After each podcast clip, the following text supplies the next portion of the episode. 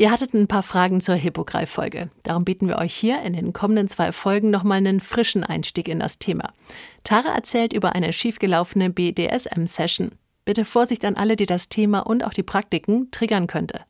In der nächsten Folge geht es dann um Jordan, einen Fußfetischisten. Wenn ihr eine Anlaufstelle oder Hilfe sucht, dann werft gerne einen Blick in die Shownotes.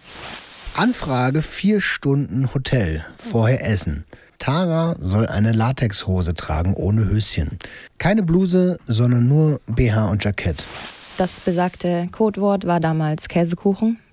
Habe ich gesagt, weil ich nicht mehr konnte und er hat es aber ignoriert und hat mich aufs Bett geworfen und mich gefesselt.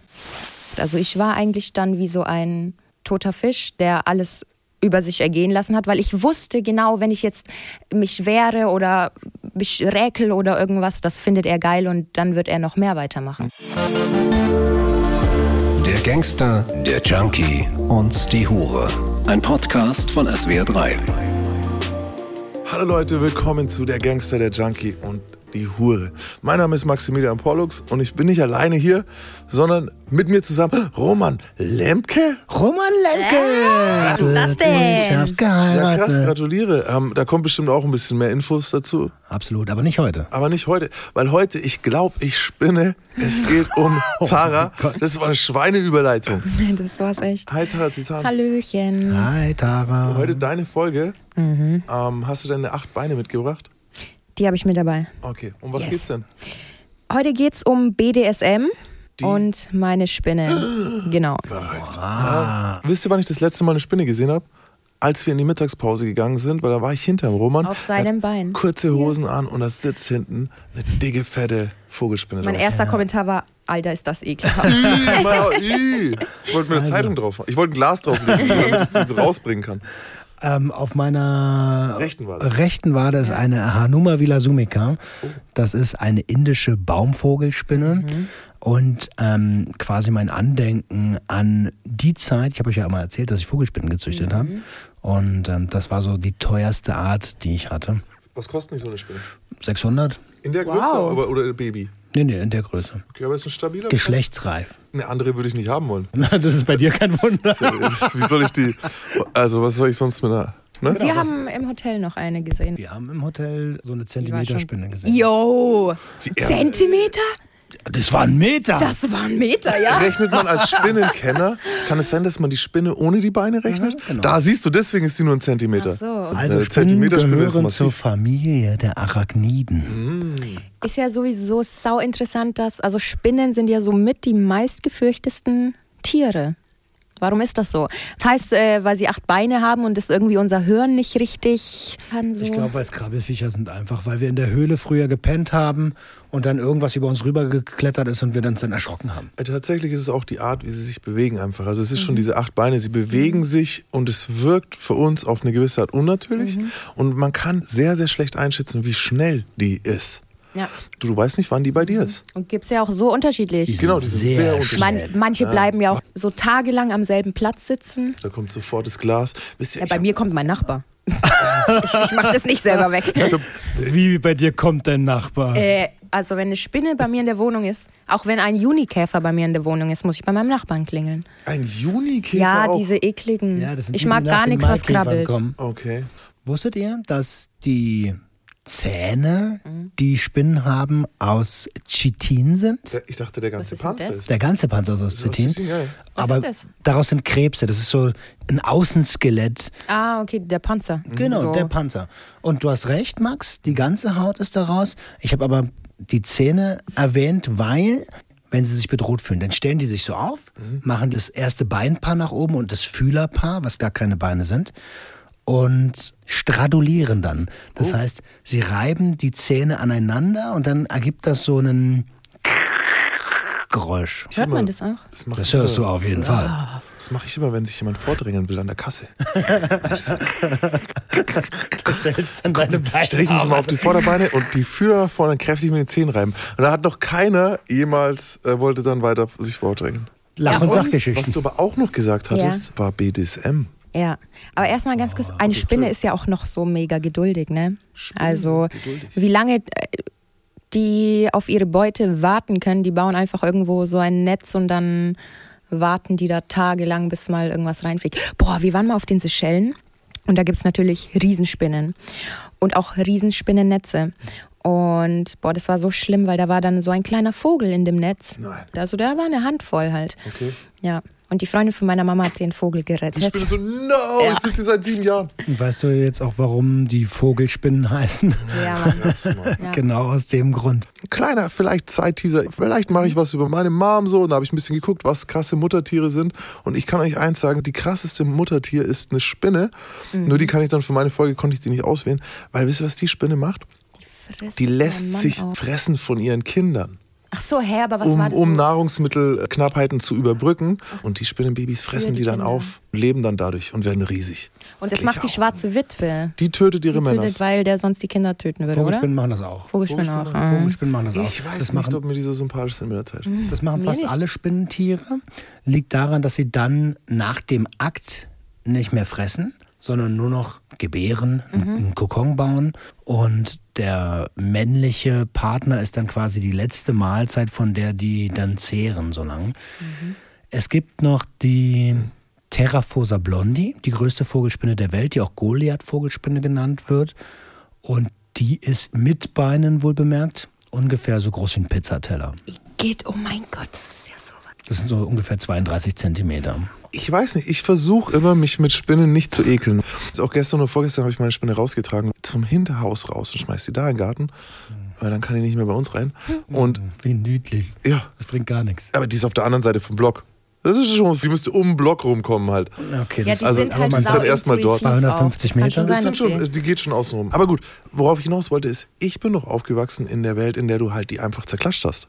So, meine Mom und die, die Generation, die kennt da nichts, dann ist ein Pantoffeln, eine Zeitung, Paff und klatscht die Spinnen weg halt. Ja, und wir machen das ja eigentlich nicht mehr, oder? Da kann ich was dazu erzählen. Also meine Mutter hat gar keine Angst vor Spinnen Mhm. zum Beispiel. Mein Vater extrem, der wird da richtig hysterisch. Oh, Mhm. ganz schlimm. Ähm, und meine Mutter hat mir extra als Kind beigebracht, guck mal, hier kannst du eine Spinne an einem Bein nehmen, Mhm. du kannst ein Rennen mit denen machen, du kannst sie anfassen und so. Ich Mhm. hatte dann auch die Spinne in der Hand. Und dann kommt mein Vater um die, ah, was machst du da? Das ist so eklig. Und seitdem ist es bei mir auch. Ja. Aber wieso hast du das jetzt übernommen? Übernimm doch das Wegen andere. meinem Vater. Ja, aber übernimm doch das andere von deiner Mutter, Ja, ist doch hätte ich viel gerne früher. übernommen. Wenn es so einfach gehen Mach, würde. übernimm's. Kann man sich's nicht aussuchen? Ja, scheinbar nicht, sonst hätte ich es mir ausgesucht. Gab sogar eine Situation, wo ich mit meinem Dad alleine in der Wohnung war. Wir hatten eine Spinne im Wohnzimmer, haben das Wohnzimmer nicht betreten und mussten warten, bis seine Freundin nach Hause kommt und die Spinne wegmacht. Du musst dir mal vorstellen, ich als Kind mit meinem Vater, mein Vater soll mich beschützen. Also schiebt dich so nach vorne, weißt du? Hat selber so ein Nudelsieb auf dem Kopf, weißt du, schiebt dich so nach vorne. So. Mach mal. Ja, nee, also ich trage die dann jetzt auch schon immer raus. Und irgendwie, hast du mir das erzählt, Roman, dass Fruchtfliegen nur so kurz leben? Nee, das ist ein Nachtfall. Nachtfalter leben kurz. Und ich habe mir dann wieder gedacht, so wie ist denn das eigentlich dann Leben, diese Tiere nur so kurz oder so und wir klatschen die einfach platt nur, weil es ermüdend ist, irgendwie ein Glas zu nehmen. So echt, ich, äh, manchmal klatsche ich eine Fliege aus der Luft, weil ich einfach so schnell bin. Also es kommt selten vor, dass ich sie erwische, aber wenn, wenn ich einfach mit der Hand so patsch, dann klatsche ich es aus der Luft, so einfach mal, ohne zu merken, Killerinstinkt. Und dann tut es mir leid danach. Wenn du das mit Stäbchen schaffst, dann bist du ein richtiger Mr. Miyagi. Im Mund mache ich so. Ah, mit der Zunge, Zunge. wie ein Chamäleon. Zack, das hast du jetzt nicht Habt ihr gesehen. übrigens die Chamäleon-Folge gehört? Wenn nicht, dann äh, macht das doch Gönnt mal. euch Chameleon. Oh, da hatte ich voll den Fun-Fact, den ich vergessen habe, weil ich so aufgeregt war. Es gab nämlich einen Chameleon-Killer. Es gab einen Es gab Chamäleon-Killer? einen Chameleon-Killer. Aber jetzt sind wir in der Spinnenfolge, vielleicht erzähle ich euch vom Chameleon-Killer ein anderes Mal. Ich würde gerne einen einzigen Side-Fact noch reinbringen. Hau raus. Du hast gesagt, Spinnen können ewig warten, bis sie Mhm. ihre Beute fangen. Das liegt daran, dass es Lauerjäger sind. Mhm. Und Lauerjäger reicht es eigentlich aus, wenn sie bei Spinnen zum Beispiel, außer jetzt bei der Goliath-Vogelspinne, weil die sehr, sehr groß ist, ähm, so ein 30 mal 30 Zentimeter Terrarium haben. Größer ist der Lebensraum im Habitat auch nicht. Krass. Wisst ihr, was ich mich immer so frage? Solche Kellerspinnen, die so wochenlang in einer Ecke sind. So was essen die? Also wie überleben die da? Aber die verbrauchen ja auch keine Energie eigentlich, wenn du so rumsitzt und chillst. Kommt eine Fliege, Wie viele Junge kriegt denn so eine Spinne? Kommt auf die Art an. Also, um nochmal bei der Terraphosa blondi zu bleiben, ein Kokon von dieser Art hat so zwischen 100 und 300. Stell dir vor, das Warum fällt dann ist das so runter. eklig? Und ins Auge, fällt dir ins Auge und gehen in die Haare. Oh Gott, alles. Warum sollte überall. das passieren? Ich kann euch sagen, auch eine Baumvogelspinne von früher, da war es so, eins von diesen Jungen, ungefähr so groß wie ein Daumenfingernagel, hat 50 Euro gebracht. Das war eine der teuersten Boah. Vogelspinnen, die es gab. Und in einem Kokon waren so 80 bis 100 Stück drin. Hast du die damals gezüchtet eigentlich? Ja, da wir ja eine Folge mit einem Steuerfahnder haben, das war nur ein Hobby. Wie kriegen wir das denn zusammen jetzt hier? Da äh, hol mich mal ab, ich bin super neugierig. Ein bisschen mit der Intuition mhm. und dem Geduldigsein. Warst du ein Lauerjäger? Ja, schon auch. Ja. Du hast dein Netz ausgesponnen, das glaube ja. ich dir. Und die sind gekommen einfach. äh, komm gesagt. okay. Nee, ähm, genau, BDSM. Also erstmal möchte ich so ein bisschen generell, was BDSM überhaupt bedeutet. Dann kommen wir zu einer Anfrage, die ich bekommen habe, als ich noch bei der Agentur gearbeitet habe und wie dieser Termin damals abgelaufen ist. Dann auch vielleicht ein paar Tipps an Damen, die gerade noch arbeiten, wie sie denn mit BDSM-Anfragen am besten umgehen sollten oder können. Ich bin so neugierig, Echt? weil bei mir in meinem Weltbild, mhm. und ich ja, bin, das will ich dann auch von ja euch wissen, eng, mhm. passt Gewalt und Sex gar nicht so richtig zusammen. Ja, in meinem Weltbild total. ja. Wie ist es bei dir? Äh, ich sehe das nicht als Gewalt. Also mhm. es gibt klar BDSM in seiner extremsten Form. Es gibt Menschen, die brauchen es richtig krass. Mhm. Aber als Anti-Gewalt-Trainer habe ich eine sehr eng gefasst oder habe, gibt die Definition von Gewalt setzt eigentlich so ein bisschen voraus, dass einer der beiden es nicht will. Mhm. Also jemanden Gewalt antut, bedeutet ja eigentlich, ähm, du, du, tust was, was der andere nicht will. Genau, und dort nicht, ist es ein einvernehmliches genau. Spiel. Und da das übrigens, Kids, äh, da gehören auch verbale Gewalt dazu. Also tun sich die Leute manchmal ja. schwer und denken immer nur, hauen ist es. Aber es ist auch, wenn ihr jemanden auslacht, der weint, dann ist das auch schon Gewalt, weil das will der ganz sicher nicht und es tut ihm weh.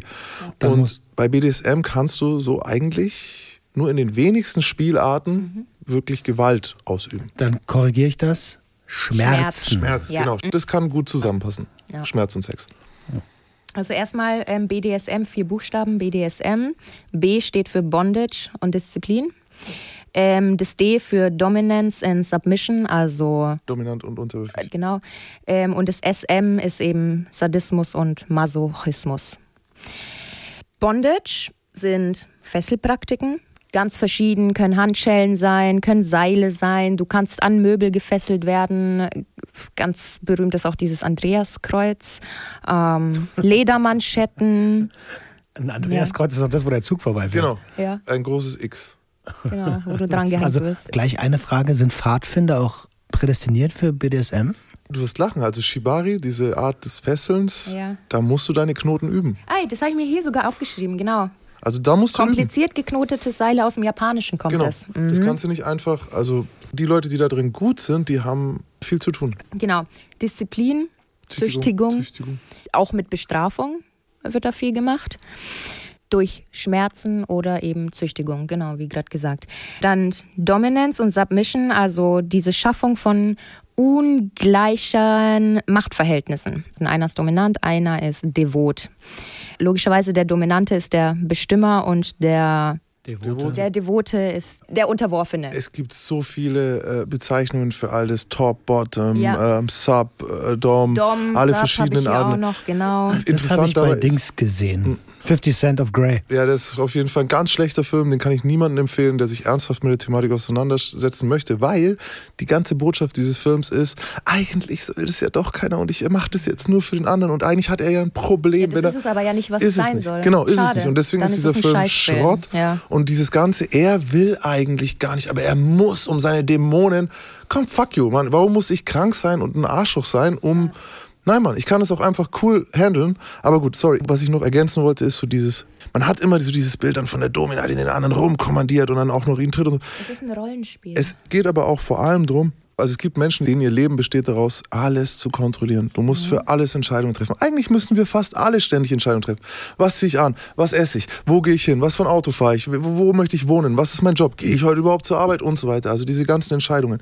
Und diese Form von BDSM gibt Menschen die Möglichkeit, auch mal einfach loszulassen. Deswegen, man spricht ja immer von diesem, oh, der super erfolgreiche Entscheidungsträger, der dann dorthin geht und die denken dann, der will sich dadurch klein machen. Darum geht es gar nicht unbedingt. Es kann um alles gehen, aber allein der Gedanke, wenn ihr es gar nicht verstehen könnt, stellt euch mal vor, ihr müsstet nichts mehr entscheiden. Wie tröstlich das manchmal sein kann. Mhm. Der Gedanke, ich muss nicht drüber nachdenken, was richtig ist, was falsch ist. Im Sexuellen, ob es dem anderen gefällt. Gefällt dir diese Berührung? Ich weiß es nicht. Ich muss jedes Mal drüber nachdenken. Muss ich mal anfassen, weiß ich das. Bei diesem Setting sagt es dir jemand was du tun musst. Und natürlich der Dominante kann oder beziehungsweise der Top kann das schön kontrollieren. Also Also ich bin super gespannt, was du Gott, uns jetzt, ich sorry, dass ich da dauernd reingrätsche, aber ist so ein bisschen Da gibt es auch noch so Wörter wie Steckenpferd. Pet-Playing. Petplay Ach hier, das ist äh, mit einem Pferdemaske und so? zum Beispiel. Ja. Oder kann aber auch sein ein Rollenspiel aus Hund und Katze. Da muss ich direkt wieder an die Mail von der Sonja denken mit dem Ketamin. Pferdemasken und Ketamin passen gut zusammen. Auch da, Petplay, wir hatten, da wisst ihr, wo ich daran denken musste, ein bisschen, als der Andreas hier war Mhm. und der das erzählt hat, wie gut es sich für ihn angefühlt hat, wenn jemand ihm gesagt Ihn hat, was für ein hat? toller Mann er Mhm, ist und du bist ein, was für ein richtiger Kerl. Und so ist es ein bisschen bei dem Petplay, glaube ich, dieses Good Boy. Mhm. So wie ich mit einem Hund rede, weißt du, rede ich ja normal nicht mit einem Menschen. Wenn der Watson kommt und der irgendwas richtig macht, ey, ich lobe ihn 10 Minuten, nur weil er sein Leckerli gefunden hat, das ich vorhin gelegt habe, so weißt du, so, you're a good boy, wow, you did a great job, so, das, du bist ganz toll, du bist ganz fein, wow. So, und das hörst du als Mensch normalerweise nie. Genau wie du sagst, ähm, ich hatte zwei Anfragen mit diesem Mhm. Pet-Playing damals. Das war einmal dieses Hund-Katze-Spielen. Mhm. Super weird war das für mich. Und das eine eben, dass ich jemanden rumkommandiere wie ein Hund, Mhm. der nur auf Knien bleiben darf, der war an der Leine. Das ist dann auch so ein bisschen dieses in die Sklavenrichtung wieder. Wieder Verantwortung abgeben. Ein Hund hat nichts Ja. zu entscheiden, so, weißt genau, du? Das- ich entscheide. Genau. Richtig. So, dann haben wir noch Sadismus, Masochismus, Sadomaso. Masochismus ist äh, den Wunsch, sich selbst Schmerzen zuzufügen. Sadismus ist dann wohl eher der Wunsch, jemand anderem Schmerzen zuzufügen. Masochismus auch, wenn dir jemand anders, also findest du auch, also Ja. Au tut weh, wow, wie schön. Und das andere ist, ich tu dir weh, wow, wie schön. Sowas wie, ich versuche, weil ich bin ja da, ich check ja nichts, ne? Ist das so wie äh, Kerze anzünden und den Wachs auf die Haut tropfen Ja, zu lassen? kalt, heiß-kalt-Spiele sind auch sowas. Ja. Erotisierung heißt es, wenn Lust durch Schmerz kommt oder Empfindungen, ja, Und körperliche vielleicht Auch eine Empfindungen. Neueinordnung von Empfindungen. So. Beispiel da, wenn jetzt einfach jemand kommt und euch über den Rücken kratzt, so dass es richtige Striemen gibt, dann findet ihr das im Normalfall scheiße. Aber im Moment der Lust kann das eine ganz andere Dimension haben, diese Empfindung, obwohl es die gleiche Empfindung ist. Guck mal, Lust und Aggression spielen ja auch oft so zusammen. Ja, Ich hatte meine Frau, das sah aus, ich, es sah aus als hätte Wolverine mich. So, Äh, und in dem Moment hast du es vielleicht gar nicht gemerkt. Und jetzt, wenn es jemand ist, der dadurch Lust empfindet, dann wird er sich das freiwillig zufügen lassen. Und das Ganze, wie schon vorhin gesagt, ist ein Rollenspiel, ein einvernehmliches Spiel von beiden. Ähm, es basiert sehr stark auf Vertrauen. Heißt, sowas macht man dann eigentlich auch eher mit jemandem, dem man vertraut und vielleicht nicht mit einem wildfremden neuen Kunden. Zumindest im devoten Part. Ganz kurz noch so dazu, das Gegenteil davon ist Vanillasex, Blümchensex. Und dann sagt man auch gerne mal die Stinos. Und Das sind so die Stinknormalen. stinknormalen, also, ne, die, die dann ein Pferdemaske beäugen würden. Ne, man sollte dann auf beiden Seiten tolerant sein. Ähm, was ich oft übrigens erlebt habe, dass Leute, die eigentlich was machen, das Toleranz voraussetzt, intolerant gegenüber anderen Leuten sind. Also das gibt es überall, ähm, das gibt es in allen Szenen und da ist auch die BDSM-Szene keine Ausnahme. Aber Rape Game fällt mir noch dazu uff, ein. Rape Game haut jetzt auch noch rein. Ich kann dafür diese Liste noch ein Jahr weitermachen, aber Ja, wir könnte noch- könnt man eigentlich noch. Im Übrigen gibt es eine Konsumtechnik, ich muss ja mal ganz kurz meine Expertise hier einbringen, die heißt Rapé. Darfst du nicht verwechseln mit Rape. Ja. Ähm, das ist so ein bisschen wie Snooze. Äh, Nikotin, was dir nicht ins Zahnfleisch gelegt wird, sondern ein Schamane pustet dir Asche, die angereichert ist mit Nikotin, in die Nase. Und das soll das Tor zum Himmel öffnen und du weinst. Und das ist Rapé, oder? Rapé. Nicht zu verwechseln mit Rape. Lass mir Weil- mal Asche in die Nase. Okay. Sau. Dann öffnet sich irgendwas. Äh, Rape Game ist natürlich eine Sache, die super weit viele, draußen ist. Ja, ich kenne super viele Mädels, die nicht in dem Job gearbeitet Mhm. haben, aber super drauf stehen. Ähm, es gibt ein Buch von Nancy Friday, das heißt My Secret Garden. Und das ist eine Sexualtherapeutin gewesen, die vor vielen, vielen Jahren schon Briefe aus ganz Amerika sich schicken hat lassen, in denen Frauen ihre sexuellen Fantasien schildern sollen. Und daraufhin hat sie ein Buch geschrieben und es nannte sie My Secret Garden. Und das Buch ist so aufgebaut, als wäre es ein Haus. Und du komm, betrittst dieses Haus, Haus der Fantasie eben und dann gibt es verschiedene Räume. Und in dem einen Raum ist das, im nächsten Raum ist das. Und ähm, was sie eigentlich damit machen wollte, ist, was wir hier machen. Ihr seid nicht allein. Du denkst, diese Fantasie ist verrückt. Lies Oder dieses krank. Buch. Lies dieses Buch. Du bist nicht allein. Und sie hatte eben gefunden, dass es so diese, ich weiß nicht mehr, ob es fünf, sechs oder sieben Zimmer waren, die die häufigst genannten sind. Und dann gab es aber, aber auch noch My Secret Garden. So, das ist das, was eine Frau vielleicht sogar nur für sich allein hat. Und Rape Game ist einer der fettesten Räume. Mhm. Ähm, die Erklärung in dem Buch, die Nancy Friday damals gefunden hat, also sie hat das lange gesponnen, aber die, die, die basically eine der Erklärungen ist, in diesem Moment der gespielten Vergewaltigung kannst du jegliche Verantwortung abgeben. Also auch wieder, du brauchst nicht drüber nachdenken. Ist das okay, was ich mache? Vielleicht hat man dir sogar gesagt, Good Girls, die, die machen das nicht. Das darf dir nicht gefallen. Aber in dem Moment dieser Zwangssituation kannst du ja gar nichts dafür. So. Und das wurde lange genutzt als Vehikel, um drüber zu springen über dieses puritanische, begrenzte Erzogensein. Deswegen, ich kann es komplett nachvollziehen. Ja, ich kann es auch nachvollziehen, ist aber auch ein Unterschied. Ne? Also die Mädels, die das gut finden, ähm, glaube ich, wünschen sich jetzt trotzdem nicht in Wirklichkeit vergewaltigt Auf zu werden ähm, von Danke, irgendeinem fremden Auf Typ. gar keinen So, Fall. das ist abgesprochen. Das ist ein Rollenspiel. Nochmal. echt durch. Ne? Gerade auf Social Media hast du dann in, äh, hört man immer wieder dann, wie Typen dann äh, das kom komplett falsch verstehen. ne? Gilt für alles beim BDSM. Keiner will das ohne Consent. Sollte genau, da auch wollte klar ich jetzt auch sein, noch ne? dazu kommen. Also bei jedem Rollenspiel gibt es Sicherheitsmaßnahmen. Oder bei jedem Rollenspiel soll es Sicherheitsmaßnahmen geben. Eben Vereinbarungen, die vorher getroffen werden, Codewords, die ausgesprochen werden, wenn es dann doch too much Onkel wird. Dagobert.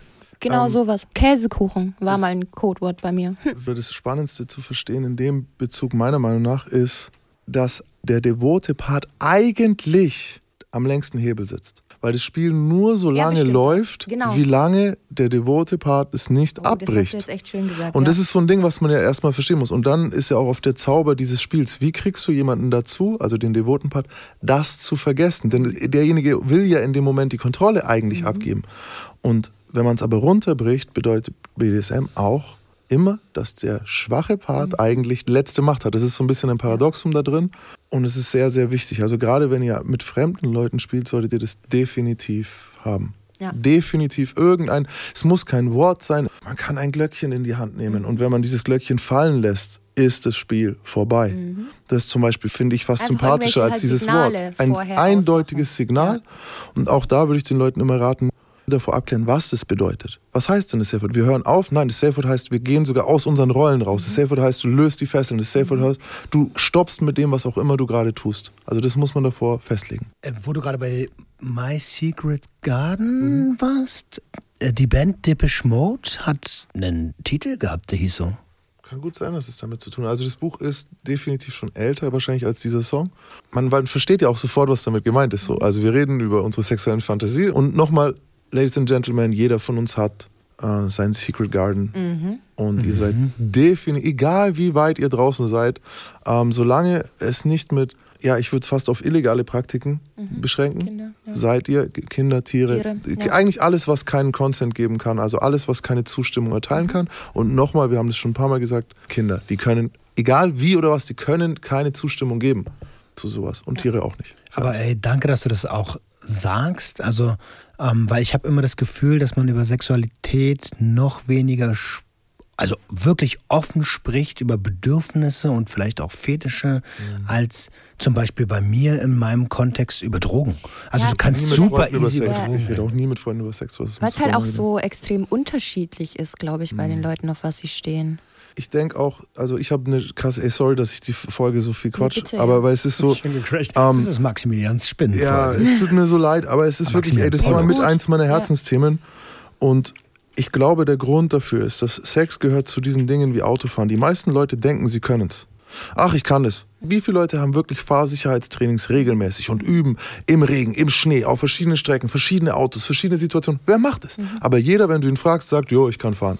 Und bei Sex ist es genauso. Jeder irgendwie, weil du Pornos guckst und weil du halt irgendwie Mal öfter Sex mal Sex ja. hast, für das, wie wichtig Sex Leuten eigentlich ist, beschäftigen sie sich sau wenig damit.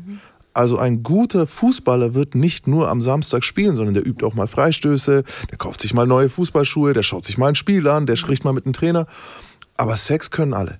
Und deswegen, wenn wir das ein bisschen aufmachen, dass Leute über Sex reden und ich meine, es beginnt ja langsam. Wie viele Menschen machen mittlerweile Kurse, wo sie so Tantra-Massagen lernen, wo sie über Sex erfahren? Analsex, Riesenthema. Äh, Weißt du, unsere Generation hat da nie drüber geredet. So das erste Mal, wenn du das probierst mit einer Freundin, wow, wow, und es kann ganz schön schief gehen und kann für beide dann so ein Ereignis sein, dass man sagt, oh, das machen nie lieber halt. Ähm, deswegen, ich finde es super, dass wir darüber reden, auch wenn ich, ich bin auch schon komplett durchgeschwitzt. Ich rede mich hier um Kopf und Kragen. Bitte, redet zu, ich Vor bin jetzt still. Geilheit. Nee, vor Scham. Ich habe hier sogar noch ähm, die Originalanfrage Oh, okay. von dem Date. Der Roman liest. Ganz kurz, bei der Agentur, wo ich damals war, war das halt so, man sollte eben seine, also als Kunde sollte man seine Wünsche äußern. Natürlich hat man vorher sich die Dame rausgesucht. Man kann angeben, was man macht, wie man sich das Date vorstellt, was sie anzieht, sich selbst kurz beschreiben, habe ich glaube ich gesagt. Wie beschreiben die sich dann normalerweise? Also ich muss mal gucken. Also, ihr wisst ja, Also Okay, komm. er ist so ein typischer Fall, wie die sich immer beschreiben. okay, geil. Ey, Komm. und mit er meint sie Meint nicht sie Roman. Nee, Roman Lemke übrigens. Alter, bi- schrotte nicht mein Image. Du hast, ein tolles, du hast ein super Image, Mann. Anfrage vier Stunden Hotel. Vorher Essen. Tara soll eine Latexhose tragen ohne Höschen. Keine Bluse, sondern nur BH und Jackett. Ich bin ein umgänglicher Mitte 40-jähriger, gut aussehender Mann. Ich stelle mir das so vor. Tara trifft mich in der Hotellobby und wir gehen auf ein Dinner im Hotelrestaurant. Mir ist wichtig, dass Tara sich komplett unterwirft. Das bedeutet, ich bestimme, was sie isst, trinkt und anhat. Danach gehen wir aufs Zimmer, in dem sie mir nackt und auf Knien einen intensiven BJ, Blowjob, gibt. Kurz bevor ich komme, muss sie aufhören und sich ins Gesicht spritzen lassen. Danach muss sie auf allen Vieren ins Bett kriechen und ich werde sie fesseln. Dann muss sie sich von mir mit einer kleinen Peitsche, in Klammern tut nicht weh, behandeln lassen. Wenn es ihr möglich ist, bitte die Leidende spielen und leicht versuchen zu wehren. Genau, das war eigentlich eine ziemlich typische Anfrage, weil ich eben damals auch noch den devoten Part übernommen habe. Nach diesem Date nie wieder, was eigentlich schade war. Also bei der Anfrage war ich mir schon unsicher mit diesem, ja, ich stelle mir das so vor und also dieses extrem dominante und bestimmerische hat mir eigentlich schon Angst gemacht. Aber ich habe es halt trotzdem gemacht. Und es war auch wirklich so, ähm, dass er mir Essen bestellt hat, er hat mir mein Trinken bestellt und dann sind wir hochgegangen. Was hat er dir zu essen bestellt? Ich weiß es gar nicht mehr. Null. Das Drama hat dort eigentlich dann angefangen beim Blowjob. Ich habe ja mal erzählt, dass ich mal bei einem Blowjob kotzen musste. Beziehungsweise mir Kotze hochgekommen ist und ich das wieder runtergeschluckt habe. Das war bei dem Date. Ach, das war das Date? Das war das Date. Dieser Blowjob war so intensiv, dass mir, also das passiert natürlich auch schon bei leichten Blowjobs, dass einem die Tränen runterlaufen und sowas. Aber die sind runtergelaufen, meine ganze Schminke war verschmiert, ich habe keine Luft bekommen, ich wäre fast erstickt. Ja, und er hat nicht aufgehört. Also natürlich hat er nicht aufgehört, weil das ja dazugehört hat. Davor Ähm, geht man halt auch nicht essen, ne? So, das ist so auf jeden Fall auch, gehst du davor halt nicht auch. essen. Ja, Der, das so. Und das war für mich auch, also das, dieses, gar nicht mal dieses, dass ich fast erstickt wäre, sondern dieses, äh, ich habe gerade meine Kotze im, und seinen Schwanz in meinem Mund und in meinem Hals und schluckt es halt wieder runter, so dass er das einfach nicht merkt. Also in meinem Kopf war nur, hoffentlich merkt er das nicht. Gar nichts anderes halt. Und als wir fertig waren, habe ich, also das besagte Codewort war damals Käsekuchen, habe ich gesagt, weil ich nicht mehr konnte und er hat es aber ignoriert und hat mich aufs Bett geworfen und mich gefesselt. In der Anfrage konntet ihr ja lesen, dass er wohl drauf steht, wenn man sich auch ein bisschen wehrt und leidet oder Nein sagt und sowas. Ich habe das dann gar nicht mehr gemacht. Also ich war eigentlich dann wie so ein toter Fisch, der alles über sich ergehen lassen hat, weil ich wusste genau, wenn ich jetzt dieses mich wehre oder mich räkel oder irgendwas, das findet er geil und dann wird er noch mehr weitermachen. Sorry, dass ich ins Wort falle, Tara. Ist es das, was du meintest, Max, mit eigentlich hat der devote Part die Macht? Mir wurde die Macht da genommen. ja, das hat nichts mehr mit BDSM zu tun, was jetzt passiert. Das ist eine Vergewaltigung. Nein, das ist ein das Übergriff, Ist genau. Das ist eine Das echte ist ein Vergewaltigung. Halt. Das hat nichts mit dem Spiel zu tun. Das hat auch nichts mehr mit dem, was ich davor gesagt habe, zu tun. Okay, Nichts. check. Und ich weiß nicht, wie das heißt. Also das war so eine Kugel. Ein Gagball. Ja, oder das was? hatte ich halt im Maul. Und meine Arme waren gefesselt. Ich glaube, meine Beine waren nicht gefesselt. Ja, dann hat er mich ausgepeitscht. Diese Striemen hat man eine Woche noch gesehen. Das waren Schmerzen. Das, also, es gibt ja viele verschiedene Peitschen. Es gibt wirklich Peitschen, wo du nicht viel merkst oder einfach so einen kleinen Schmerz hast. Ich habe zum Beispiel Sklaven gehabt, die wollten ausgepeitscht werden. Das waren halt so kleine Peitschen. Ja, und das war für mich dieses Erlebnis, dass ich nie wieder den devoten Part bei BDSM gespielt habe, weil für mich war das ein absoluter Kontrollverlust und in meinem Kopf war damals, fuck, warum bin ich das eingegangen, warum bin ich so doof, warum, warum, warum. Mhm. Dabei, wie ihr heute sagt, ja, das ist kein BDSM. Das so, das war nur seine scheiß Schuld. Aber die Gedanken das sind auch irgendwie normal, ne? Ich habe euch ja erzählt in der Episode mit dem männlichen Teil aus dem familiären Umfeld, mhm. dass ich mir da auch Gedanken gemacht habe, warum war ich so blöd? Mhm. Und das sagst du ja hier auch gerade. Dabei können wir da gar nichts für. Richtig. Ich habe aber auch vorher, also mir wurde immer gesagt, mach nicht, mach kein BDSM. Du kennst die Leute nicht, du kannst denen nicht vertrauen. Das, ja. Aber vor diesem Date hatte ich bestimmt fünf, sechs, sieben devote Parts und das alles gut gegangen. Das Ding ist, normalerweise sind diese Leute, also die du jetzt in der BDSM-Szene, wenn du jetzt in, in diese Szene eintauchst, wirst du sehr viele, sehr mhm. korrekte Leute treffen, weil das spricht sich rum. Mhm. Dem sein Ruf ist so ruiniert schon, dass der in dieser Szene nicht existieren kann, mhm. weil das spricht sich rum so. Was macht er? Dann kauft er sich das und dann auch nur einmal, weil da spricht sich auch rum und dann Ja, wahrscheinlich war er vorher schon natürlich. so unterwegs und musste jetzt eben dafür zahlen, weil er nicht mal unterwegs sein so, konnte. Das ist wirklich, das ist ja das allerschlimmste Beispiel von diesem Ganzen. Ja. Und das Einzige, was, was am Anfang noch, mir kam die Mail so vor, als wäre er eigentlich ein unerfahrener Typ. So ein bisschen. Und es gibt natürlich auch einfach Arschlöcher, die sagen so, ey, das so und so stelle ich mir das vor. Aber eigentlich kommen sie Komisch, von Sexualstraftaten. total äh, erfahren sogar rüber. Äh, was war das für eine Peitsche? Die war zwei Meter lang. Okay. Sah die teuer aus? Ich weiß nur noch, dass die riesig war. Stand Vor allem, weil drin? ich nur die kleinen Peitschen ja, halt ja, kannte. Ein kleiner Flogger oder eine große Peitsche hat. Aber das Ding ist auch, wie er dieses Safe Word ignoriert. Das geht halt gar nicht. Ja. Dafür ist es da. Und wenn ein Mensch das hat, dann ist er halt ein Sexualstraftäter. Ja. Fertig. Deswegen nochmal, ich muss hier wirklich eine Lanze brechen für die BDSMler. Das ist kein BDSMler, okay. das ist ein Aber Sexualstraftäter. Sag du mir vielleicht, woran erkennst du, dass der ein Unerfahrener war? Weil er, der Satz, den du gesagt hast, der Dominanz ausstrahlt, der mhm. strahlt für mich keine Dominanz aus. Dieses Ich stelle mir das so vor, das ist schon irgendwie so, ja okay, also weißt du noch nicht, was wir hier, also hast du das so noch nicht gemacht. Du stellst also er hat es dir, er keine du hast gar keine Erfahrung. So, weißt du, so klingt es ein bisschen, aber ich könnte mich auch irren. Ich, man kann es nicht wissen. Aber auch, dass da steht in Klammern, tut nicht weh und du sagst, das war eine Woche lang zu sehen. Und dann hat ja. er die schon dabei, er heißt, er hatte das, das schon blau. geplant. Also das waren nicht nur rote Striemen, das waren richtige... Sexualstraf oh, Mann, Original Sexualstraftäter. Problem auch jetzt mein Gehirn gleich so, anzeigen, anzeigen, aber ich weiß genau, du kannst ihn nicht anzeigen. Wie willst du das machen? Der hat doch genau schwarz auf weiß genau. geschrieben und ich habe ja. doch schwarz auf weiß, bin ich doch eingegangen. Es tut mir so leid, aber wirklich nochmal, das letzte Mal, dass ich sage, das ist nicht BDSM. Das ist eine Sexualstraftat. Ganz ja. klar.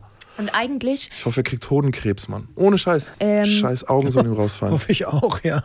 Der war auch, also der war in Ekstase. Der ja. war absolut in seinem Sex Film. Das entschuldigt Nein, natürlich nicht. Nee, ich beschreibe. Mhm. mhm. Was mir gerade auf der Seele brennt, ist die Frage, wie geht es dir, wenn du das aussprichst? Auch jetzt nach der Zeit. Ähm, über den Blowjob zu reden war jetzt für mich ekelhaft oder schon schlimm, weil ich schwitze da total bei diesen Gewalterfahrungen. Auch da, es gibt davon auch consensual versions so.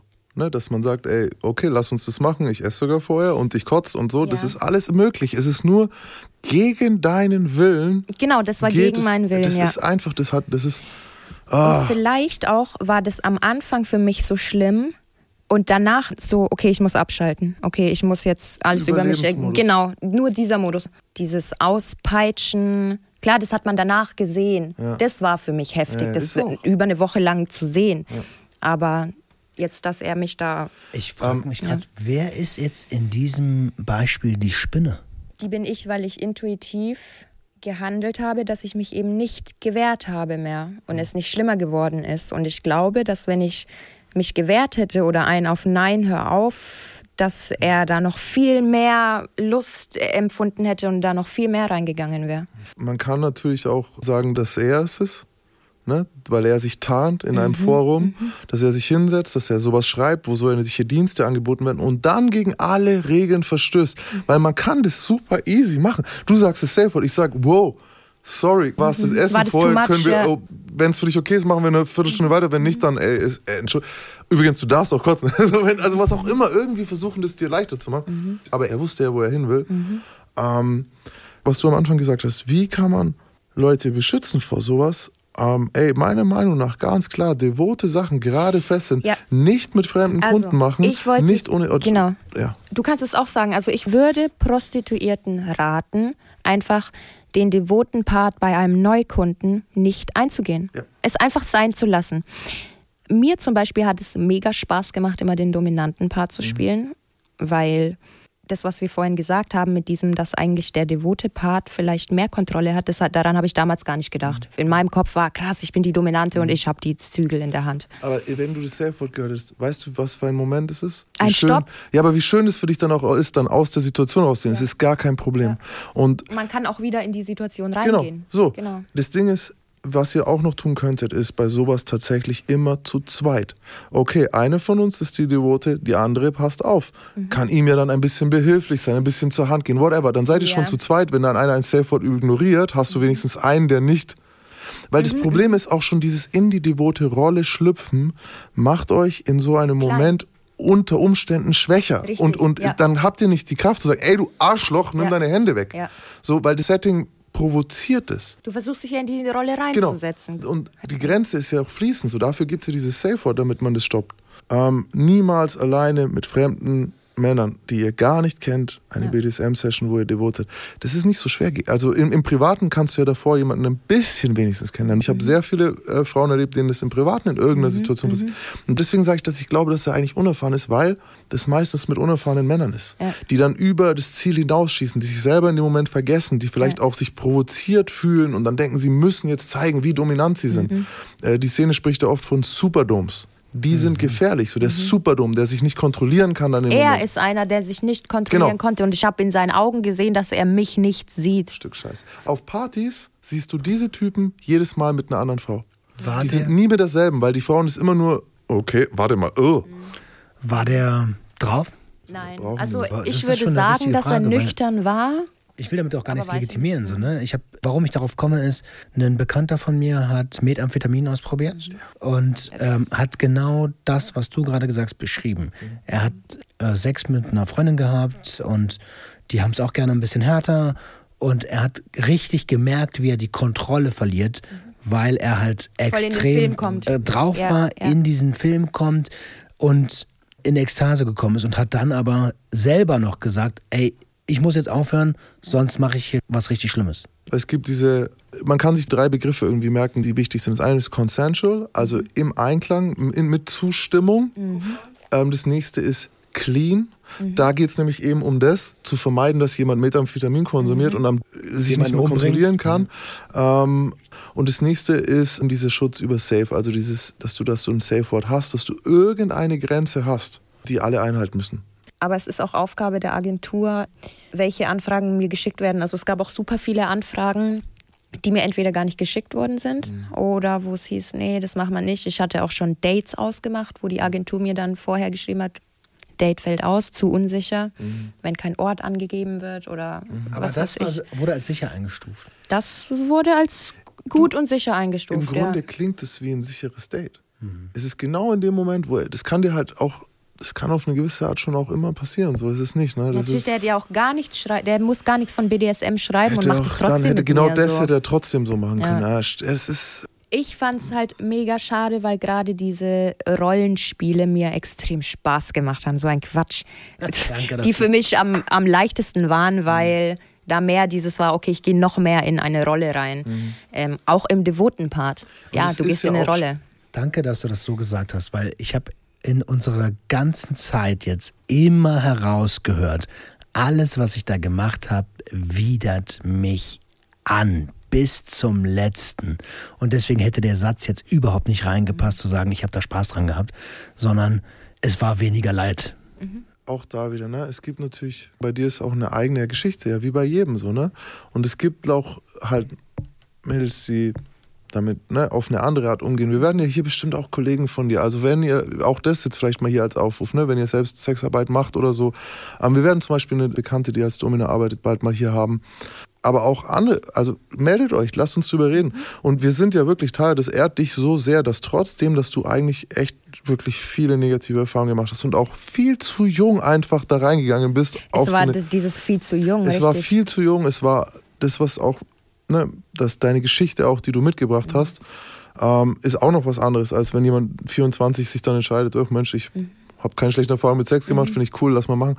Und so jemand werden wir auch haben. Aber es ehrt dich so sehr, dass trotzdem du das ja nicht nur verteufelst. Mhm. Weißt du, wären andere Leute, die gesagt haben, oh, schau mal, wie es mir gegangen ist, das kannst du nicht machen, das gehört verboten. Nee, die würden schreien, dass das verboten Es waren wird. ja auch, das ist ja ein Special-Fall, den ich hier ja auch im Podcast erzähle, weil er special ist. Mhm. Natürlich gibt es auch 80 andere Dates, die in Anführungszeichen gut abgelaufen sind, bei denen nichts passiert ist, ich es aber natürlich trotzdem nicht gemocht habe. Mhm. Ich habe halt das Geld gemocht. Und gerade im privaten Bereich, ja, gibt es wirklich, also diese Szene, es sind extrem höfliche, extrem. Es sind Menschen, die spielen respektvoll, ja respektvoll, die spielen ja an einem Randbereich der Psyche, oft innerhalb von Partnerschaften ja. sogar. Und es sind Menschen, die sich sehr damit auseinandersetzen, wie du mit jemandem spielen kannst, ohne ihn zu verletzen, also ohne ihn mhm. physisch oder psychisch. Es gibt zum Beispiel beim BDSM was, deswegen auch in der Prostitution. Ich weiß gar nicht, ob das in der normalen Prostitution, ich mache hier Anführungszeichen, mhm. überhaupt was zu suchen hat. Mhm. Wegen Weil eigentlich eher Domina. Es sollte eigentlich, ja. das ist ein Randbereich, der darauf auch begrenzt wird. Nicht nur Domina, sondern auch Slave. Du kannst mhm, auch Slave Girl sein, wenn mhm. dir das taugt und wenn du damit klarkommst. Und wenn du dann vielleicht jemanden zu Hause hast, der dann, weil es gibt einen Begriff, der jetzt hier gar nicht gefallen ist, und das heißt Nachsorge. Mhm. Normalerweise nach extremem Play, Situation, nach extremen Sessions, das braucht nicht jeder, aber viele brauchen das, braucht man Nachsorge. Wenn dich jemand gehauen hat, zerlegt hat, ohnmächtig gewirkt hat, du gekotzt hast bei einem Blowjob, du dich eigentlich total runter reduziert auf. Ey, weißt du auch, wie schwach man danach genau, ist? Genau, komplett ja. schwach und leer. Und dann gibt es eben in einer guten BDSM-Beziehung, wenn das Sub braucht, eine Nachsorge. Mhm. Dann baut man den anderen wieder auf. Bieten seriöse Agenturen Nachsorge an? Also das natürlich, ähm, hallo, ist alles gut gelaufen, lebst du noch? Von der Agentur. Das ist Arbeit nicht von der Agentur, mhm. das ist Arbeit von deinem, normalerweise deinem Top. Also dem Mann, der dich toppt oder der Frau, die dich toppt. Und es braucht nicht jeder. oder wenn es die nicht geben können, dann muss ich es mir halt selber geben. Vielleicht eigentlich. der Partner auch. Es kann ja auch einen Partner anders. geben, der das einfach weiß. Sehe ich ein bisschen anders. Wenn eine Agentur dafür da ist, mir solche Dates zu vermitteln, dann sollte die auch Verantwortung Supervision okay. machen, so wie beim ja. Ja, ähm, eigentlich nicht schlecht. Der Agentur ist es aber scheißegal. scheißegal. Natürlich schauen die da drauf, okay, wenn Lebst du jetzt ein ja, instabiles gut, Mädchen bist, dann werden die dich nicht anstellen. Mhm. Wenn du mit aufgeschlitzten Armen dich dort bewirbst, ne, werden die dich nicht nehmen. Aber im Prinzip ist es der Agentur scheißegal, was in dem Date. Gut, die Agentur hat mir auch immer gesagt, ähm, das liegt in meinem Ermessen, ob ich AO mache. Was im Zimmer passiert, passiert im Zimmer. Ist es verboten ohne Kondom? Aber was glaubst du? Scheiße. Genau, hatte ich doch mal halt erzählt. Als ich mich beworben habe, musste man ja diese ganzen ähm, Service ankreuzen, die man eben macht und nicht macht. Und ich habe am Anfang natürlich Küssen oder mit Zunge küssen nicht angekreuzt. Haben sie gesagt, naja, also bei Girlfriend Sex und bei dem Preisniveau solltest du halt schon wenigstens küssen. Ja, ja okay, dann küsse ich halt. Das hast du uns erzählt. Das ja. finde ich auch schon so richtig widerwärtig, dass die, also sorry, es ist eine Institution, die dafür da ist, dir Sicherheit zu bieten. Mhm. Dann sollte die das auch wahrnehmen. Und deswegen finde ja, ich das gerade bei solchen ja. Services total in Ordnung zu sagen, ey, ihr seid dann auch für die Nachsorge verantwortlich. Mhm. Ich finde, das ist ein schöner Gedanke, aber mhm. du hast gesagt, das ist eine Institution, die, bla bla, ich sehe es ein bisschen anders, das ist eine Institution, die Frauen an Männer verkauft. Und das, also das, damit ist alles gesagt. So, weißt du, das ist, die kriegen einen Share davon, dass jemand sich verkauft ja, oder es ist, halt, also, ah, es ist, ist halt irgendwie auch doch dieses. Es klingt nicht, als wären es nette Leute halt. Du musst bestimmte Sachen erfüllen, um bei einer Escort-Agentur arbeiten zu können. Und wenn du eben nur bestimmte Dienstleistungen machst, ja, dann nehmen die dich nicht, weil dann musst du halt zu irgendeiner Billigagentur oder dann setzt du dich ins Laufhaus. Wenn wir Sexarbeit als Arbeit sehen, als welches es gesehen werden sollte, meines Erachtens nach, dann müssen wir generell die Arbeitslandschaft und die Verantwortung von Arbeitgebern uns mal anschauen. Und äh, die wird im gesamten Arbeitsmarkt sehr, sehr wenig wahrgenommen. Ey, und ich muss sagen, also diese Agentur, von der ich jetzt da spreche, die war ja für mich toll. Also ich fand die ja super, eigentlich. Ja. Aber du also, wusstest ja auch noch nicht, wonach du suchst. Es ist so, wie wenn man sagt, so, oh, ich glaube, einer der großen Tech-Konzerne ist ein geiler Arbeitgeber und eigentlich ne, die, die ficken dich vom anderen Stern, so, weißt du so. Aber es ist halt ein guter Arbeitgeber, macht viel Kohle, du hast ein großes Prestige. Und sieht auch gut aus im und Lebenslauf. Sieht gut aus im Lebenslauf, aber wenn du genau hinschaust, sind es die, die dich vernichten, wenn irgendwas nicht läuft. Mhm. Die Idee wäre ja eigentlich, dass jemand, der das selbst erlebt hat und so und weiß und sagt, okay, wie mache ich das, dass es den Mädels gut geht, die Klienten zufrieden sind und viel Kohle verdienen und es allen gut geht. Und Supervision ist da vielleicht tatsächlich eine Idee, weil äh, wir haben es zum Beispiel bei den Sichtweisen, würde ich jetzt nicht mit einer äh, Escort-Agentur vergleichen, aber Oh mein Gott. wir haben, oh, ja, jetzt mein Jugendhilfeträger mit einer Escort-Agentur verglichen. Ähm, wir machen Supervision sowohl für die Mitarbeiter als auch für die Mentoren, die ehrenamtlich bei uns arbeiten. Die bezahlen wir und ist teuer, weil wir glauben, okay, jeder, der so schreckliche Dinge hört, wie unsere Mentoren und unsere Mitarbeiter, wenn sie, wenn sie Familiengeschichten von, von Jugendlichen hören, der braucht es. Der muss die Möglichkeit kriegen, mit jemandem drüber zu reden und es neu einzuordnen. Und das wäre wahrscheinlich auch was für eine Escort. Ja, also gut, was ist daran so schwer? Leistet euch diese 200 Euro dann mal pro Dame im Monat oder zweiwöchentlich oder so. Das muss möglich sein. Was die Agentur zum Beispiel gemacht hat, die hat auch keine Damen genommen, die das hauptberuflich machen. Du wurdest dort nur genommen, wenn du nachweisen konntest, okay, du studierst nebenbei oder hast nebenbei noch einen anderen Job. Das ist aber versicherungstechnische Gründe wahrscheinlich, oder? Oder, oder, oder, oder Lohn, Lohnsteuertechnisch oder irgendwas da. Ähm, jein, also mir haben sie es damals so erklärt und das finde ich auch plausibel. Kunden mögen das, okay, du machst ein, zwei Mal in der Woche ein Date und bist aber eigentlich Studentin. Du bist keine Vollzeithure. Ach so. Das ist es eher. Ey, also ich bin jetzt wieder komplett fertig. Und ich habe, wir haben angefangen und über die schönen Seiten von BDSM geredet und es hat geendet mit was, was wirklich fürchterlich Da war. ist es schiefgelaufen. Schiefgelaufen. Schiefgelaufen. Es, Es ist, ist es ist einfach mal eine Straftat. Eine Straftat. Es ist eine verfickte Straftat. Hoffentlich hörst du das zu. Mistkerl. Mit deiner Frau im Auto. Mit dich richtig rein. Das ist echt, das macht mich so sauer, der. Also, ich möchte mich an der Stelle für deine Offenheit bedanken, Tara. Das ist immer ich noch hoffe, dass nicht ich ein paar Damen auch warnen kann da draußen mit diesen BDSM-Sachen. Oder mit dem devoten Teil. Eigentlich mit dem ganzen Game. Natürlich hat er das jetzt angekündigt, okay, ich hau dich. Das heißt, es ist jemand, der gerne haut. Da steigt natürlich die Wahrscheinlichkeit, dass er haut. So. Aber es bleibt bei jedem scheiß Date gefährlich. Es bleibt bei jedem Date ein Risiko. Ja. Und das ist größer. ist das. Und das ist Berufsrisiko. Und das müssen sich die Leute schon überlegen. Wir haben vor kurzem auch darüber geredet, dass uns Mädels anschreiben, die gerade in der Phase sind, wo sie noch gar nichts Negatives erlebt haben. Und wo sich alles so rosig anfühlt. Und das gibt es auch. Und es kann auch Wochen gehen, es kann auch Jahre gehen. Es muss nie passieren. Aber kann. es kann. Genau. Hier ist wieder Parallele, Gangster. Ich habe immer mit Leuten zu tun, die sagen, ja, aber es kann auch gut gehen, Bruder. Ich, vielleicht bin ich reich in drei Jahren. Ja, vielleicht bist du tot in drei Jahren. Ja, vielleicht fällt mir ein Ziegel auf. Also das ist immer Du musst dasselbe Spiel. Ein bisschen Wahrscheinlichkeitsrechnung. Ein kleines bisschen Wahrscheinlichkeitsrechnung. Wusstest du, dass Leute sich extrem schwer tun, Wahrscheinlichkeitsrechnung einzuschätzen? Jeder aber denkt, jo, geht schon. Habe ich in einem Buch ein Kapitel dazu gelesen, wie schlecht Menschen darin sind, Chancen einzuschätzen und zu verstehen, was das heißt. So sogar eine Sache wie 50-50. Dass man denkt, ah, jetzt kam dreimal Zahl, Das ja, jetzt ja, müsste eigentlich ja, Kopf kommen. muss- Dass es Nein. jedes Mal wieder 50-50 ist, verstehen die Leute eigentlich, da muss man drüber nachdenken. Ja, verstehen die wenigsten, ja. Und wenn ihr das macht, dann ist es jedes Prozent in diese Richtung, dass es euch in Gefahr bringt, bringt euch halt mehr in Gefahr. Wie ist denn das eigentlich geendet? Da waren wir ja noch gar nicht. Also, entschuldigt hat er sich natürlich nicht. Ähm, ich habe aber auch nichts gesagt. Das Date ist ganz normal beendet worden. Wir haben uns ganz normal verabschiedet, eigentlich als ob das alles so gehört hat. Natürlich habe ich der Agentur ein Feedback gegeben und die haben den Kunden gesperrt. Ja. Wie beendet man so ein Date? Also ich habe ich, sag- ich hab keinen Plan. Sagt, gibt man sich die Hand und sagt, beenden Sie uns bald wieder? Oder? Nee, ähm, wenn halt die Zeit um ist, dann sage ich halt so, jetzt ist die Zeit um, pack meine Sachen und dann entweder küsst man sich, umarmt sich und verabschiedet sich ganz normal. Ja. Hattest du mal Rachegedanken an so jemanden? Nein, ne? Niemals, Ja, nein, niemals ja. abgehakt, weitermachen. Ja, Mann. Aber auch wie gesagt, weil du dir ja gar nicht erlaubt hast. Ja. Ich Ey, hab mir gar nicht erlaubt, drüber nachzudenken Und deswegen tut es mir so leid, wenn ich halt da das drehe und sage, er war die Scheißspinne. Und es gehört vielleicht auch, ich will mich nicht anmaßen sein, Mann. Es tut mir, fällt mir so schwer. Ich weiß dann auch immer nicht, was man sagen soll und was nicht. Aber sauer zu sein auf Mistkerle, Alter, die sich nicht an Regeln halten und die einen so behandeln, wie es sich nicht gehört, ist mehr als in Ordnung. Ich weiß nicht, ob es was bringt, aber Ja. Ich weiß, ich war damals einfach sauer, dass ich diese Erfahrung gemacht habe, dass ich jetzt eine Sexpraktik weniger habe, die ich ausüben kann. So heißt Die- auch Kunden weniger dann eigentlich. Die Emotion Wut hat natürlich eine Funktion. Ne? Alle unsere Emotionen haben eine Funktion.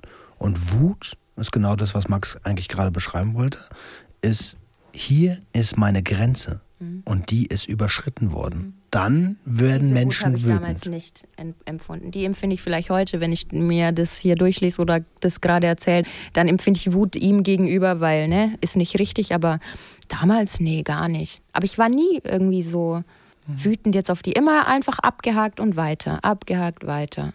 Tja. Emotion töten mhm. mit seiner eigenen Störung. Mhm. Haben wir alle drei die Story. Mhm. Bei mir mit 26 eiskalt, nichts gefühlt, nichts gelacht, nichts mhm. getroffen. Also, ne? Mhm. Bei dir äh, mit Drogen zugeballert, bis nichts mehr zum Fühlen da ist. Ähm, vielleicht ist das auch ein Rat, was wir da Leuten geben können. Wenn euch so etwas passiert, das ist nicht in Ordnung. Vielleicht sollte man dann tatsächlich nicht einfach abhaken.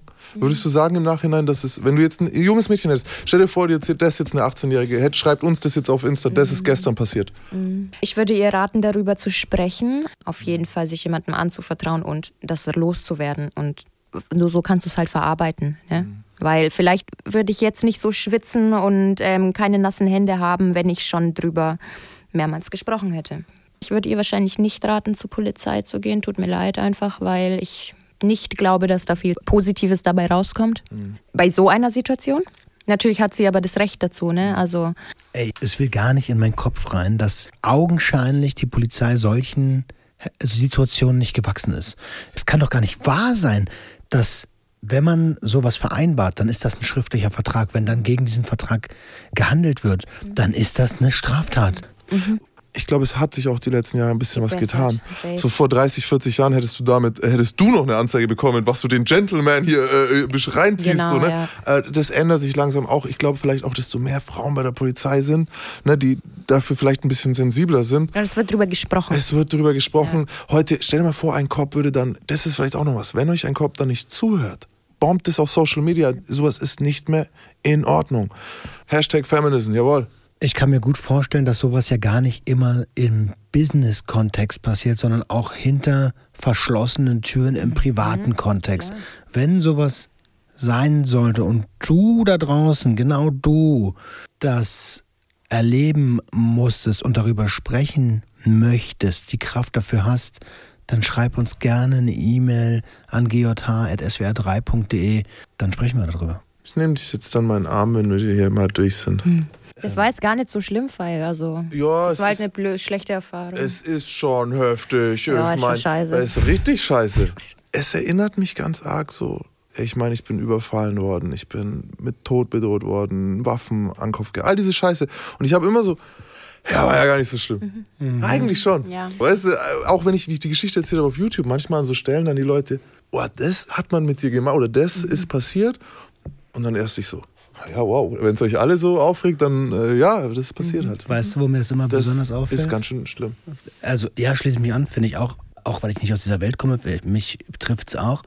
Aber mir fällt es immer auf, wenn Menschen mir sagen, alter krass, was mhm. ihr alles erlebt habt, wo ich so denke, äh, ja, ist halt ist irgendwie normal. normal. unser Leben halt so irgendwie. Und ähm, dann wird mir erst bewusst, wie scheiße unsere Startchancen eigentlich waren. Mhm. Umso um, schöner, was wir draus gemacht haben halt, ne? Überkrass. Ja. Ein Kumpel sagt mir immer, du hast keine Chance gehabt, aber die hast du genutzt. Ja, nice. Was ist denn aus der Spinne geworden? Die geduldige Spinne ist auf jeden Fall noch da. Auch die intuitive Spinne. Wenn man ein schlechtes Gefühl halt bei jemandem hat oder sowas, dass man sich nicht so öffnet, zum Beispiel. Wie sieht es mit deiner Geduld aus? Also Spinnen sind ja Lauerjäger. Mhm. Die sitzen da und warten auf ihr Opfer, bis irgendwo der Faden berührt wird. Hast also, du sowas noch? Ja, also ich war damals super ungeduldig. Sonst wäre es mir auch nicht so wichtig gewesen, schnell, schnell, schnell viel Geld zu machen. Ich war super ungeduldig. Ich war in der Situation sehr geduldig. Ähm, heute bin ich ein viel geduldigerer Mensch geworden. Was mir jetzt auch nochmal aufgefallen ist zum Schluss, ich habe 750 Workshops gemacht, wo ich über meinen Scheiß geredet habe. Und du hast gerade das erste Mal vielleicht laut darüber geredet. Über diese Situation, ja. Also ich weiß nicht, ich könnte jetzt applaudieren, aber ich bin. Dankeschön. Ja, vielen Dank, dass du das teilst. Das ist so Gerne. wertvoll. Du bist ein Vorbild. Ich bin jetzt bedient für heute. Wo müssen Sie es hören? Überall, wo es Podcasts gibt. ihr müsst es hören. Das ist auch egal, ob ihr das auf der, in der ARD Audiothek oder SWR äh, oder auf irgendeinem Streaming-Plattform. Hauptsache ihr lasst uns ein Like da. Gebt uns fünf Sterne abonniert den Podcast. Ich weiß, das vergisst man manchmal. Ähm, ich habe manche Podcasts Monate, Jahre lang gehört, bevor ich gecheckt habe, dass man die abonnieren kann. Das könnt ihr tun. Und dann kriegt ihr auch mit, wenn wir nächste Woche mit einer neuen Folge dabei sind. Immer donnerstags. Der Gangster, der Junkie und die Hure. Kleiner Nachtrag. Voll gut, Leute. Wir haben auch noch zwei Mails bekommen zu Romans Laborrattenfolge. Vom Leo. Hallo, ich bin begeistert von eurem Podcast. Romans Laborratte hat mich besonders berührt. Ich bin selbst Junkie und fühle mich mit einer ähnlichen Situation wenig allein und nicht mehr schuldig. Gerade als Junkie denkt man sich selber schuld, du bist halt süchtig. Ihr leistet mit jeder Folge enorm wichtige Arbeit. Bitte macht weiter. Liebe Grüße, Leo. Ja, Liebe vielen- Grüße an dich zurück schon mal. Sorry. Alles gut. Äh, ja, genau. Liebe Grüße an dich zurück, Leo. Und ähm, fühl dich einfach mal unbekannterweise in den Arm genommen. Und Genau, danke für deine Mail. Wisst ihr was? Mir hat eine geschrieben, wenn du magst, fühl dich gedrückt. Und das fand ich voll- voll schön. Das ist viel schöner als fühl dich gedrückt, weil vielleicht will man das gar nicht. Ja, das ist ein guter Habe ich Punkt. gestern gelesen. Werde ich Ja. drüber nachdenken. Danke. Jetzt haben wir aber zum gleichen Thema noch eine Mail bekommen Oh, darf ich die lesen? ja, von Kaya. Hi ihr drei und alle Mitarbeiter vom SWR 3. Zuerst würde ich sagen, ich liebe euren Podcast. Oh, das, das fängt schon mal gut an.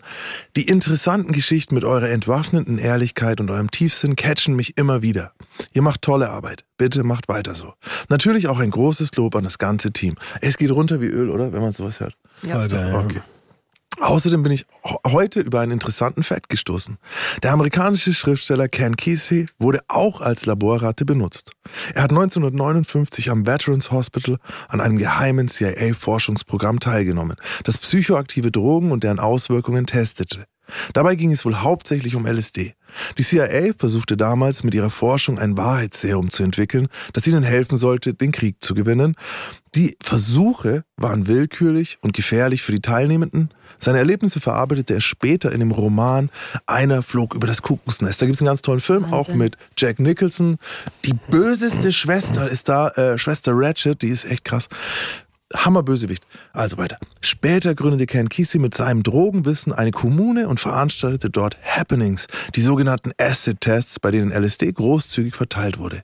Er und seine Kommune gelten als Vorreiter des San Francisco Hippies, die wir heute alle so gut kennen. Ich weiß, das hat natürlich nichts mit dem Missbrauch zu tun, den Roman schildert. Ich fand es trotzdem interessant, was aus einer Laborratte werden kann und was für Auswirkungen das auf die ganze Welt hatte. Ich wünsche euch eine gute Zeit. Bitte, bitte macht genauso weiter. Kaya. Kaya, vielen, vielen, vielen lieben Dank. Und auch danke, dass du nochmal dazu schreibst, dass das nichts miteinander zu tun hat. Also die haben wirklich überwiegend LSD genommen, aber auch Mescalin damals bei MK Ultra. Das war ein militärisches Projekt vom US-Militär und der CIA.